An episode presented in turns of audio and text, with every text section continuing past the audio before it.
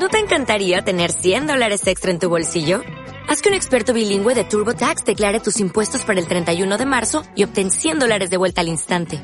Porque no importa cuáles hayan sido tus logros del año pasado, TurboTax hace que cuenten. Obtén 100 dólares de vuelta y tus impuestos con 100% de precisión. Solo con Intuit TurboTax. Debes declarar para el 31 de marzo. Crédito solo aplicable al costo de la presentación federal con TurboTax Full Service. Oferta sujeta a cambios o cancelación en cualquier momento.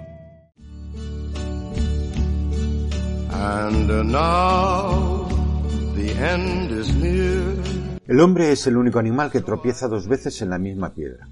¿Cuántas veces habremos dicho u oído esta expresión? Pues bien, parece que los falleros, como no podría ser de otra manera, no resultamos ajenos a estos traspiés y continuamos tropezando en el mismo sitio. El pasado año, allá por el mes de marzo, se anunciaba la intención de celebrar las fallas del 2020 suspendidas entonces en el mes de julio, y en el mes de mayo estaba todo el mundo tan nervioso que se forzó a tomar una decisión y tuvo que ser desfavorable. Este año en diciembre volvían a sonar los mismos clarines, precipitando de nuevo, aunque en esta ocasión estaba más claro, el anuncio de la imposibilidad de hacerlas en marzo. Se anunció por parte del presidente de la Generalitat y la propia consejera de Sanidad que de poder llevarse a cabo este año deberían ser en el segundo semestre, y en las reuniones mantenidas con Sanidad por la mesa de seguimiento, formada al efecto, y en la que están representadas todas las comisiones de la comunidad, se emplazaban al mes de mayo para volver a analizar los datos con la situación vigente y contemplar la posibilidad de realizarlas.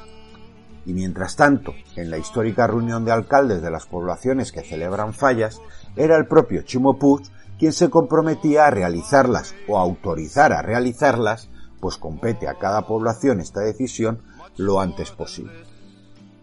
Estamos ya en abril, la mencionada reunión está convocada para la segunda quincena de mayo, y ya estamos otra vez empezando a hacer ruido, poniéndonos y poniendo nerviosos a todo el mundo, y tomando y pidiendo decisiones de cara al 2022.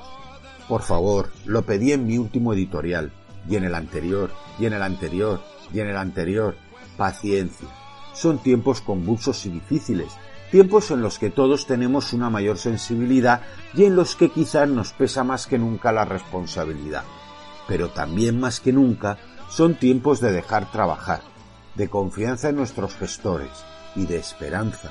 Tiempos en los que entiendo yo deberíamos preocuparnos más por tranquilizar que por exaltar, por apoyar que por enfrentar, de empatizar que de discrepar. En cuanto puedan ser, habrán fallas, y lo serán más pronto que tarde. Tranquilidad. O al menos, esta es mi opinión.